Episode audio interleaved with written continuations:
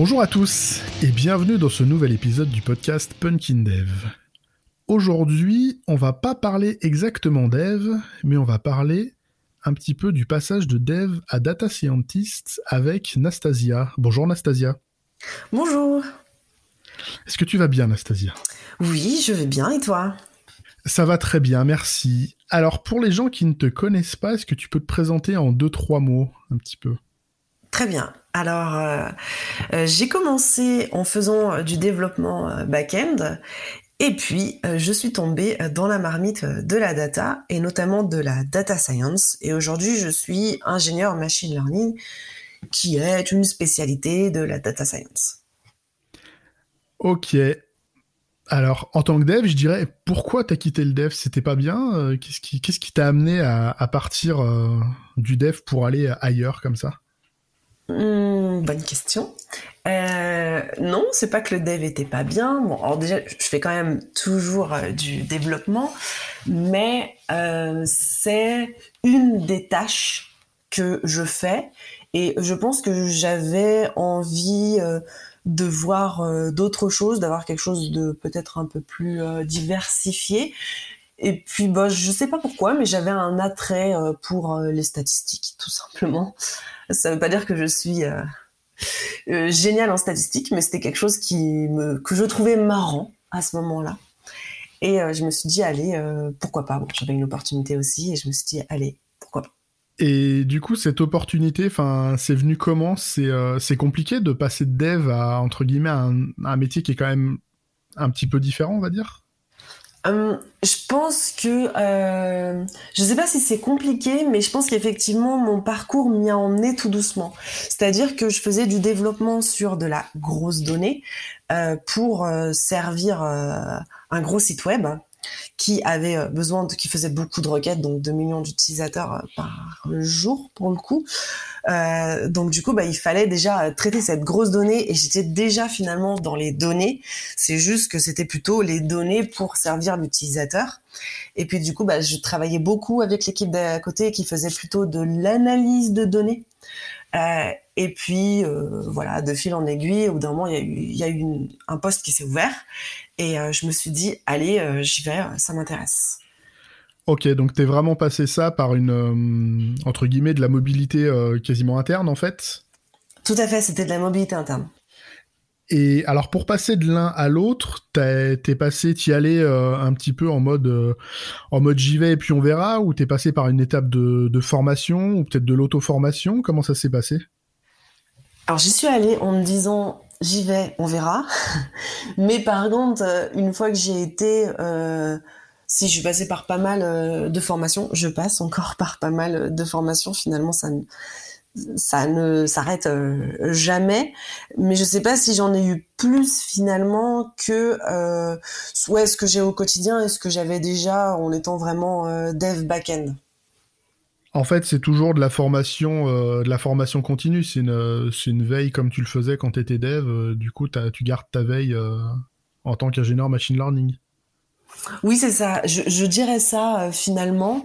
Et, puis, je pense que j'ai eu aussi la chance que ce soit pas trop euh, dur d'entrée de jeu entre guillemets, dans le sens où au début c'était euh, de l'analyse de données, puis après il y a eu un projet où il y avait un petit peu de statistiques, puis après j'ai commencé à faire du machine learning, donc j'ai commencé à regarder un petit peu ce que ça voulait dire.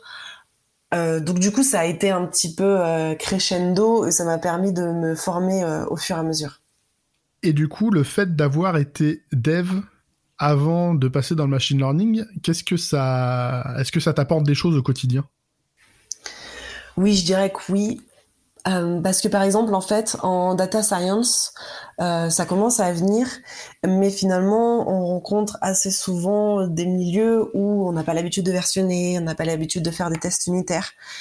Et euh, le fait d'avoir pu expérimenter ça quand même pas mal en dev backend, ça fait que j'arrive avec ce bagage technique qui, à mon sens, n'est pas du tout euh, négligeable, puisque aujourd'hui l'un des enjeux de la data science, c'est c'est de s'industrialiser, d'être serein, euh, d'être serein notamment en production. Et euh, bah, c'est pas juste en faisant des, statistiques euh, qu'on y arrive. Je, je dis pas qu'il faut pas avoir de bonnes statistiques, mais euh, ça suffit pas. Il faut aussi avoir un code robuste euh, et pouvoir avoir toute une chaîne de validation autour de ça. Tu parles de un petit peu de test unitaire, de versionning. Euh, quand tu étais dev, tu avais une approche qui était orientée, euh, orientée crafting J'essayais, du moins, enfin j'essaye toujours. Et du coup, c'est euh, cette orientation crafting qui t'aide le plus ou c'est juste le fait euh, d'avoir une culture dev algorithmique entre guillemets qui te qui t'apporte des choses dans la dans la data science? Alors, C'est une bonne question. Et je pense que pour le coup, c'est plus le crafting. Euh, C'est-à-dire que malgré tout, il y a des algorithmes assez complexes en machine learning, mais aujourd'hui, ils sont quand même pas mal euh, euh, cachés dans des librairies, donc c'est quand même mieux de les comprendre malgré tout. Mais aujourd'hui, je trouve que ça devient de plus en plus rare de, de pondre vraiment des algorithmes très complexes. Alors que par contre, avoir une approche crafting, je pense que c'est quelque chose qui sert toujours et qui a encore de belles années devant elle. Qu'est-ce que tu proposerais Qu'est-ce quel conseil tu pourrais donner à, à, à quelqu'un qui aura un profil de dev et qui voudrait euh, un petit peu faire un, prendre un petit virage comme ça dans sa carrière, que ce soit pour la data science ou autre? Qu'est-ce que toi tu pourrais donner comme retour d'expérience là-dessus? J'en aurais deux, je dirais. Déjà, premièrement, euh, finalement, on est tous plus ou moins des autodidactes dans le sens où même si on a une formation au départ euh, d'informatique, euh, on est toujours forcé d'apprendre euh, de nouvelles choses. Et finalement ben, apprendre la data science ou autre chose ben c'est juste apprendre quelque chose de nouveau. Alors bon parfois c'est parfois un peu dur d'y aller directement. Et du coup ma deuxième mon deuxième retour d'expérience ce serait que ben j'ai réussi à le faire de manière graduelle. Et d'ailleurs je pensais pas du tout arriver à là où j'en suis euh, mais si on a un objectif qui est vraiment très différent de ce qu'on fait actuellement je me dis que euh, peut-être une solution, c'est d'y aller par étapes, s'en rapprocher, doucement.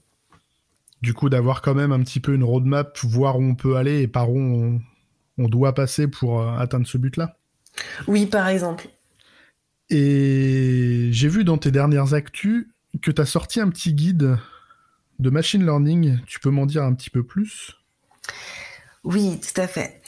Euh, en fait, comment ça s'est passé? On a commencé à me demander au sein de mon entreprise euh, de rédiger un petit guide pour euh, voir un petit peu ce qu'il fallait, ce que j'avais appris pour mettre du machine learning en production. Et au départ, en fait, c'était 10 pages. Et en fait, l'idée m'a bien plu. Et j'ai continué à écrire sur ce sujet-là parce que finalement, j'ai l'impression qu'il n'y a pas encore beaucoup de choses qui ont été dites, que c'est complexe, c'est-à-dire que j'apporte pas toutes les solutions. Je pense que j'ai encore plein de choses à apprendre et que d'une manière générale, le milieu a encore plein de choses à apprendre.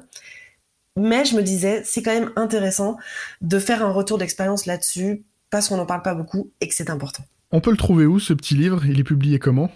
Alors, il est publié euh, uniquement euh, numériquement et il est publié via la plateforme LeanPub. Donc, si euh, vous tapez euh, l'apprentissage euh, automatique dans la vraie vie sur LeanPub, vous devriez le trouver. Je mettrai le lien en description, bien entendu. Nastasia, je te remercie pour ton retour d'expérience. Euh, pour les gens qui veulent te suivre ou suivre un petit peu ta, ta vie d'ingénieur machine learning, ils peuvent te trouver où? Alors sur Twitter, je pense que c'est là où je partage le plus de choses, donc @sabinastasia. Et sinon, j'ai un blog qui s'appelle Machine Learning in Real Life où euh, je parle beaucoup euh, de ces sujets euh, qui qui me plaisent beaucoup. Eh bien, merci beaucoup Nastasia. Merci À beaucoup. bientôt. À bientôt. J'espère que cet épisode vous aura plu, qu'il vous aura donné quelques billes intéressantes et surtout de la confiance pour mener vos projets professionnels là où vous avez envie de les amener. Il me reste à vous souhaiter une excellente semaine, à mardi prochain pour un nouvel épisode, et d'ici là, geekez bien et codez bien.